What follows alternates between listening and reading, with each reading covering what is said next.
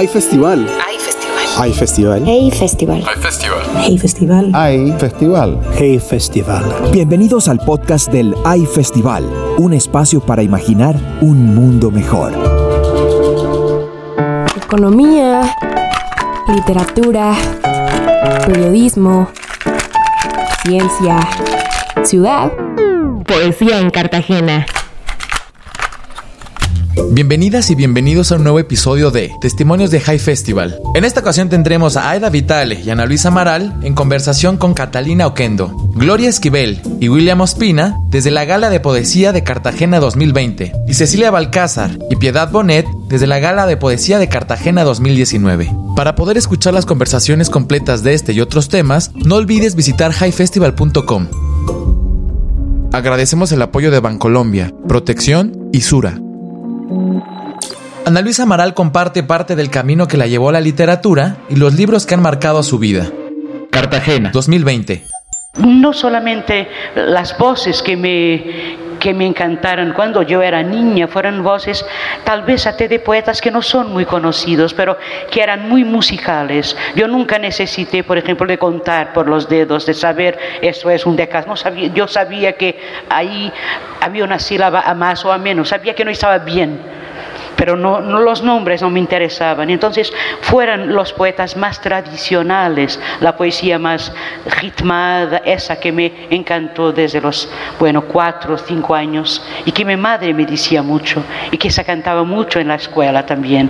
Y después comencé a leer y bueno, hoy mis poetas más importantes son hombres y mujeres, claro, pero entre ellos está Emily Dickinson, está William Blake, está William Shakespeare y está, bueno, una panoplia inmensa de, de, de poetas portugueses, claro, Camões, Fernando Pessoa, pero tantos poetas, tanta poesía que uno descubre y que no conocía. Yo he descubierto una poeta dinamarquesa, Inger Christensen, que escribió un longo poema que se llama Alfabeto yo lo descubrí hace seis meses y en medio, está traducido en español en sexto piso, y en medio del poema yo empecé a llorar porque era tan bello, tan bello. Entonces, esto nos hace la poesía. Y yo no prefería no decir nombres porque son muchos, muchos nombres de quien habría que hablar.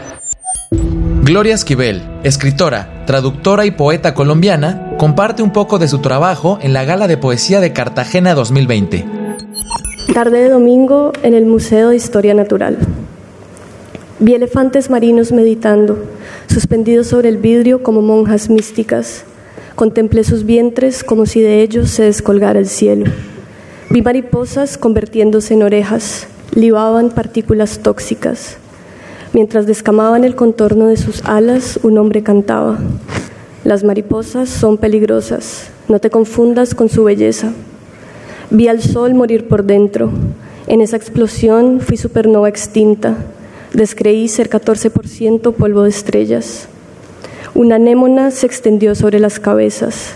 Sus tentáculos, los noodles que comimos en un restaurante Thai cerca del museo. El cielo, querido Frank, seguía despejado. Yosakura. He convertido mi lengua en un filete de pescado, sin escamas, sin branquias, yace tímida en una cama de hielo que la mantiene firme, un trozo de atún rojo que no late. La sirvo en un restaurante japonés del este, allí cenamos. Inmóvil, guarda palabras en sus vetas, torpemente se entrega a la fascia. Lengua pesada, incapaz de articular, esternón, epiglotis, plexo, apetito. En su humedad fresca se sabe cobarde. Las palabras caen como hilos en un reverberar fonético que se me escapa. Con maestría de mantis tomas los palitos y examinas el dorso de la lengua, el último trozo de sashimi que nos queda. Ahora mi lengua atún descansa sobre la tuya y ya no relamo el silencio. Un bramido leve, tal vez un murmullo, de repente, la boca convertida en un estanque de peces. Aira Vitale nos cuenta sobre su primer encuentro con la poesía, que desafortunadamente no es un grato recuerdo. Cartagena, 2020.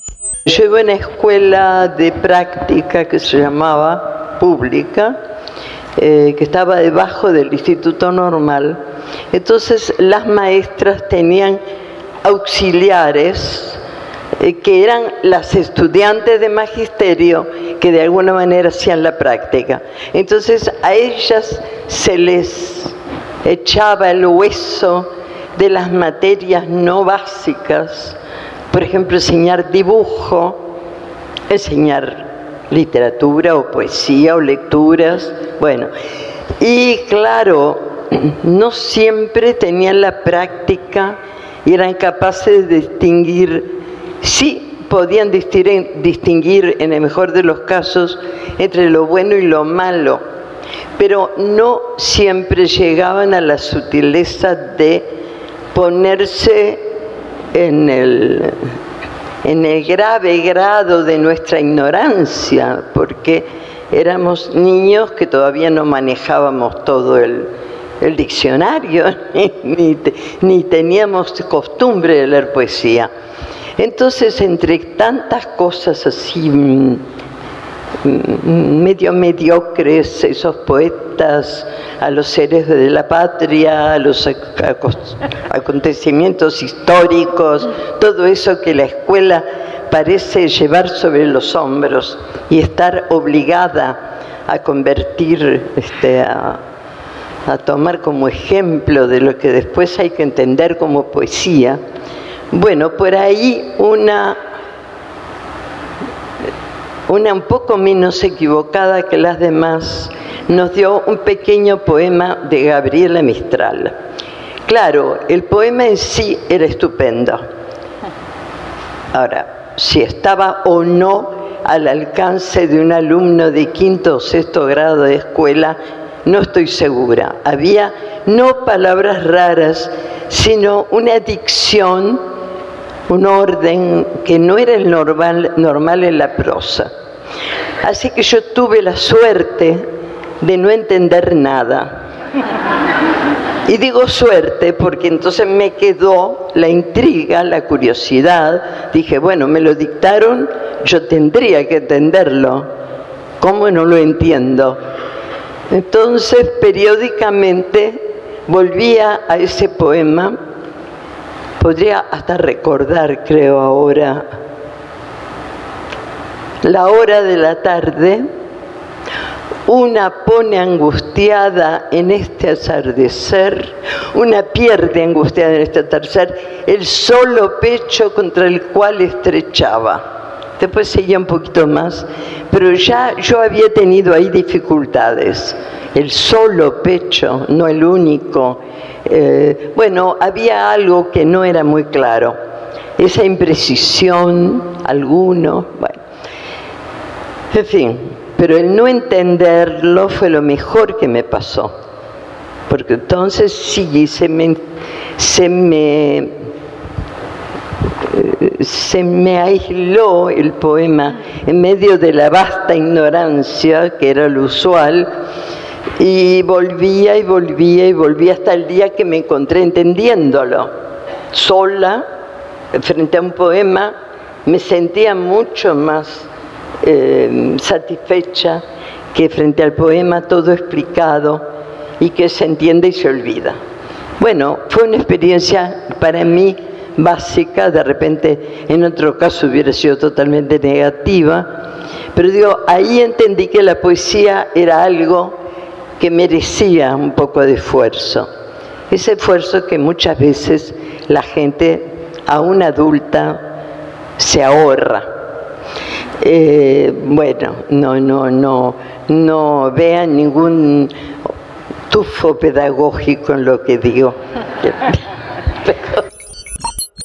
Cecilia Balcázar, lingüista y socióloga colombiana, recita un extracto de su obra en la Gala de Poesía de Cartagena 2019.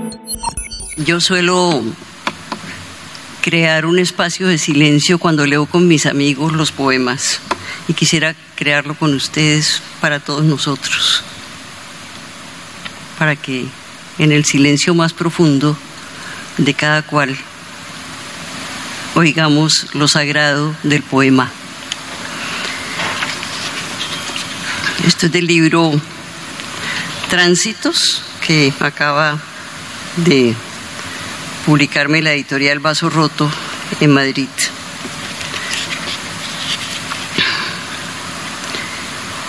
El poema que le da el nombre al libro dice, traspasa en el camino umbrales tras umbrales para alcanzar la luz por fuera de la sombra de los templos.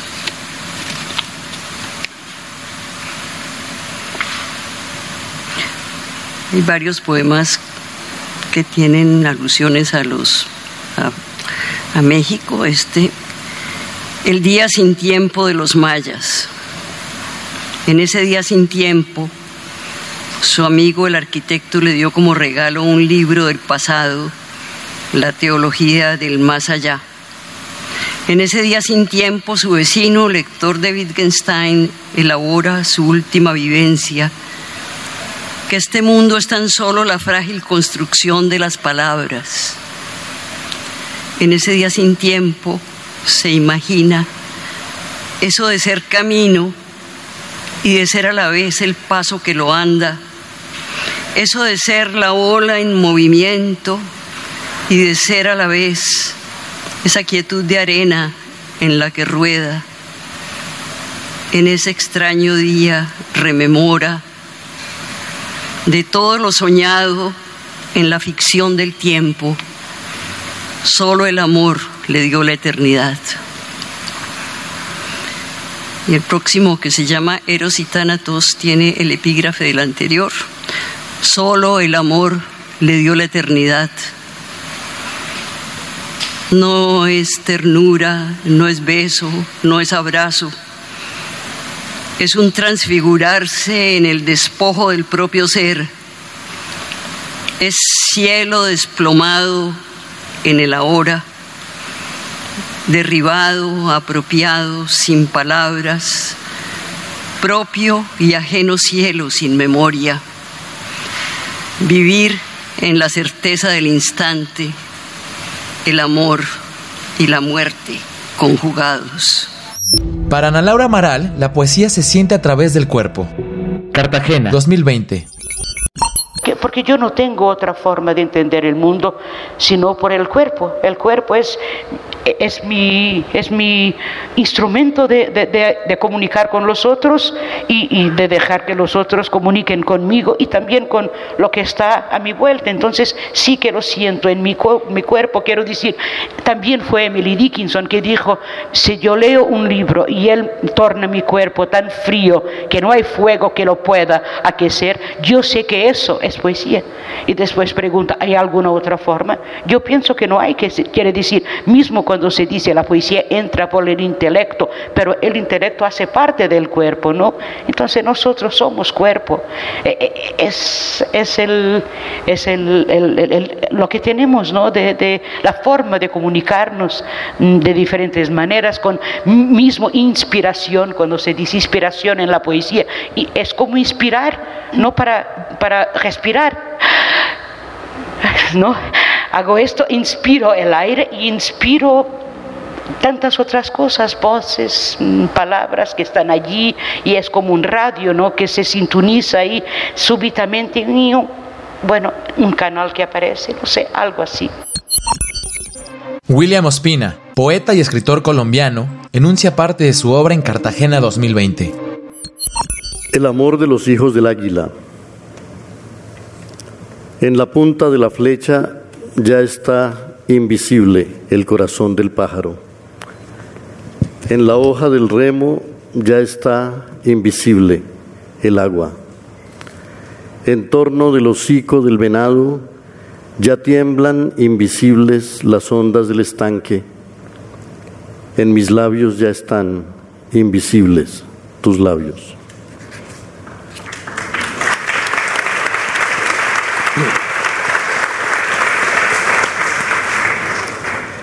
En las mesetas del Baupés, ¿qué son las canoas sino los árboles cansados de estar quietos? ¿Qué son los postes de colores sino los árboles hundiendo sus raíces en el cielo? ¿Qué son los puentes colgantes sino los árboles jugando con el vértigo? que son las alegres fogatas, sino los árboles contando su último secreto. Follaje de las ondas que va quedando atrás con el golpe del remo. Follaje de sonidos que en torno de los postes enardece al guerrero. Follaje de invisibles caminos que comienza en el confín del puente. Follaje de humaredas que ascienden en desorden entre las titilantes orquídeas. Con granadillo hice el bastón para espantar a los malos espíritus. Con la madera del caobo hice las cuentas de un collar para tu pecho oscuro. Con fruto seco del tequiva hice la copa en la que le ofreciste el agua. Con la madera del laurel hice esta flecha. Aida Vitale responde al cuestionamiento de si la poesía puede ayudarnos en los tiempos tumultuosos que vivimos. Cartagena, 2020.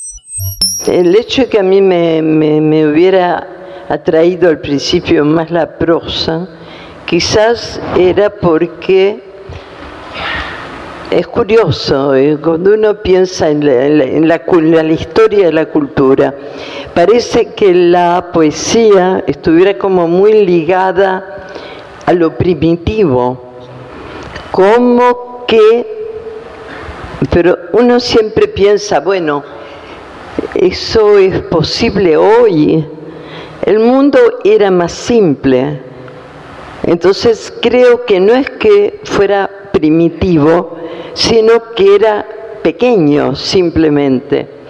Y la poesía no era una cosa que se surgía como un adorno o como, o como no sé, un capricho más o menos arbitrario. Creo que así como todos los países tienden a encontrarse o a representarse en un himno, y no estoy poniendo los himnos precisamente como imagen, como poesía modelo, no, creo que a veces los, los himnos no están por la letra a, la altura de lo que tendrían que representar. A veces una música espléndida y una letra que, que, que, que está puesta en su momento, eh, se realizan como una entidad realmente útil. Eh, no sé, en mi caso, eh, pienso que vengo, que, que por mi edad vengo de un país muy afrancesado, hoy ya no lo es, de ninguna manera. Pero eh, francés era algo que se aprendía en el liceo, era la, la, lengua más representada, más estudiada, mucho más que el inglés. Teníamos cuatro o cinco años de, de francés y yo dos años de inglés apenas y como una profesora espantosa, de la que no saqué nada en limpio porque daba clase con los que tres o cuatro que estaban en el fondo y que iban a aprender inglés eh, por su lado a un, instituto. Eh, pero eso, bueno, eso cambia, esos, esos desniveles desaparecen. Pero bueno, a mí en ese momento, pues la, el himno francés me parecía estupendo, muy representativo y era como un himno del mundo. No, no pensaba que la a pesar que era tan guerrero, ¿no? A los enfants de la patrie, era para citar a toda la, todo el mundo a la guerra. No sé si ese sería el himno ideal hoy, pero no creo que ningún, ningún país modifique su himno. Tiene una carga que no tiene nada que ver con la poesía, ¿no? Digo, volvemos. Lo nombré como, como un ejemplo de cosa compartida, pero va, no como un modelo. Ana Luisa Amaral cree que la poesía es muy íntima y es un género que se mantiene apartado de la cultura mainstream. Cartagena, 2020 bueno, tal vez que esto ya ha sido mucho pensado, no sé, pero que, que, la poesía nació en este momento, en los momentos más intimistas, como por las madres, porque la poesía es, es, es confesional en, en, algún momento, ¿no? El, el poema es siempre sobre aquel que escribe sobre el poema, pero claro, escribe sobre el mundo, pero en, primer lugar está escribiendo sobre sí mismo, o sobre sí misma, sobre sí propio, para sí, en el primer momento. Solo después la poesía es comunicación y se dirige al otro, pero en ese momento a mí me, parece muy, muy, muy, muy, muy cercano de ese momento en que las madres probablemente embalaban a sus, a sus niños, a sus hijos, y les cantaban tal vez esas canciones de, no sé cómo se dice, de embalar de, de cuna, ¿no? que se repiten, que tienen sonido, que tienen refrán, que tienen sonidos, que tienen repeticiones. Bueno, algo que es común al final a toda la poesía. Y, por esto también la poesía para mí, yo no quiero decir que es mejor que la, que la novela, no es nada de esto. Lo que quiero decir es que está, estará siempre mucho, estuve siempre mucho más, mucho menos acercada del mercado, de la idea de mercado, que la prosa, que la novela. Y por eso también yo pienso es más libre, porque nosotros poetas, yo, nosotros no, no vendemos como un novelista. Yo nunca oí hablar, por ejemplo, de, en Portugal, por lo menos, somos 10 millones de, de, un libro de poemas que, que vendió 25 mil ejemplares, nunca. Pero de, de, novelas sí. Yo nunca he visto en una librería entrar, por ejemplo, y ver un, poeta en tamaño natural, como ahora, no, en, en, papelón, como se dice, en papel, no. El otro día fue un, un, un novelista que yo conozco, yo entré y no era él, era su reproducción. Sí, sí, en papelón. Eso no se hace los poetas porque, los, porque, porque no da ese lucro, ¿no? pero al mismo momento es más libre del mercado, está más libre, no sé, y es más intimista, sí. Piedad Bonet, narradora, poeta, ensayista y dramaturga, recita parte de su trabajo en la Gala de Poesía de Cartagena 2020. Madre e hijo. El poeta bebe el agua del Tigris y del Éufrates se desvela y a veces tiene caspa y en los salones tiene reservado su puesto y los zorros lamen su mano antes de huir espantados por el bronco sonido de su verso. De púas, de cuchillos es la piel del poeta. Con el despertar de la luz sangra la piel del poeta. A veces desalado, silencioso, desierto de los pies a la cabeza, anochece de bruces en su cama. La envidia del poeta es amarilla, su ilusión es azul como un cielo sin guardas. A ratos a sí mismo se devora, se corta en pedacitos, se reparte, se mira en el espejo, escupe, llora sobre los baldocines de la infancia. El poeta envejece, engorda, eructa y en ocasiones el poeta muere. La poesía, que es inmortal, lo mira desde arriba, ciega de luz y ajena como una estrella antigua. Las cicatrices. No hay cicatriz, por brutal que parezca, que no encierre belleza. Una historia puntual se cuenta en ella, algún dolor, pero también su fin. Las cicatrices, pues, son las costuras de la memoria, un remate imperfecto que nos sana dañándonos, la forma que el tiempo encuentra de que nunca olvidemos las heridas. En el borde. Lo terrible es el borde, no el abismo. En el borde hay un ángel de luz del lado izquierdo, un largo río oscuro del derecho y un estruendo de trenes que abandonan los rieles y van hacia el silencio. Todo cuanto tiembla en el borde es nacimiento y solo desde el borde se ve la luz primera, el blanco blanco que nos crece en el pecho. Nunca somos más hombres que cuando el borde quema nuestras plantas desnudas, nunca estamos más solos, nunca somos más huérfanos. Aida Vital expone cómo es ser mujer escritora. Cartagena, 2020.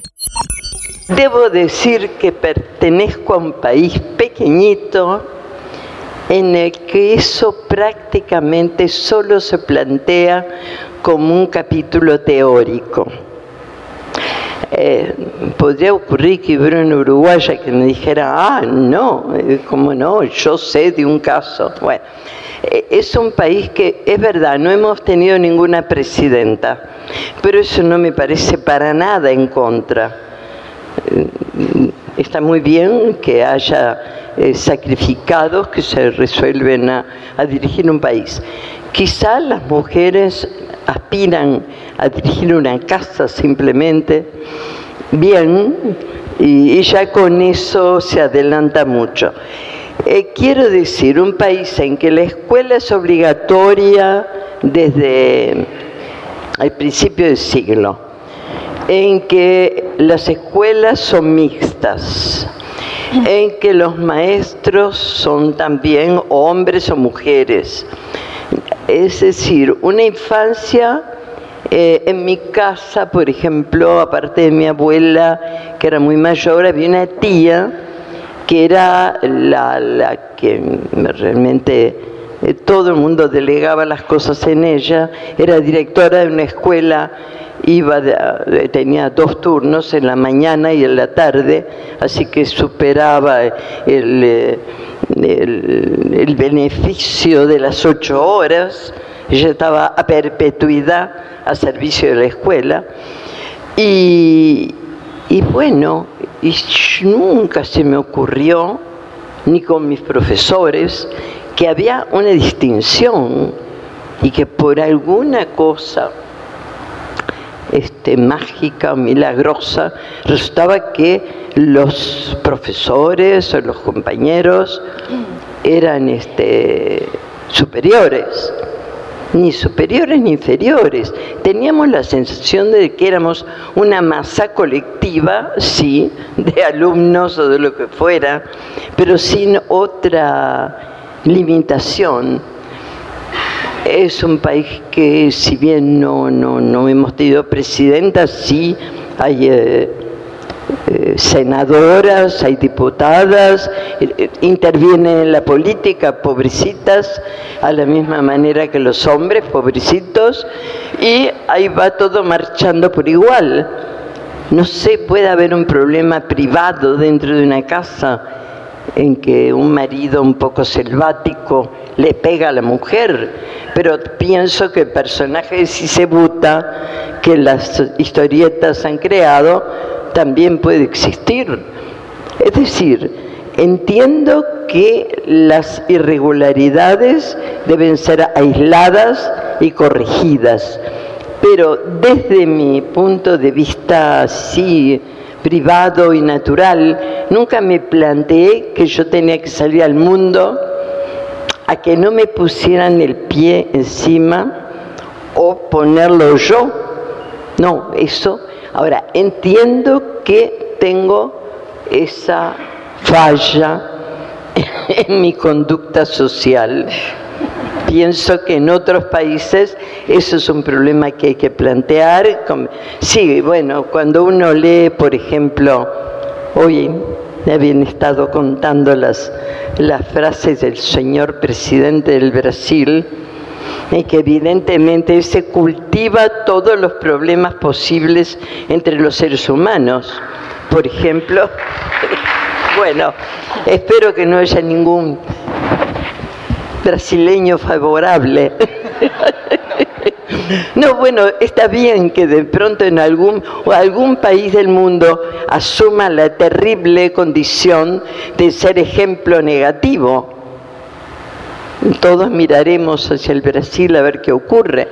Pero bueno, son cosas que pasan, pasan, quizá pasen en un continente que pienso que está un poquito más atrasado como el África, en que habrá problemas tribales que se resuelven a los golpes. Recuerda que podemos seguir imaginando el mundo en High Festival Cartagena 2022 del 27 al 30 de enero del 2022. No olvides suscribirte al High Player en highfestival.com, donde podrás encontrar miles de audios y videos de ediciones pasadas de High Festival. Agradecemos el apoyo de Bancolombia, Protección y Sura. Hay festival. Hay festival. Hey festival. Hay festival. Hey festival. Hay festival. Hey festival. Esta fue una producción de Junkie Media.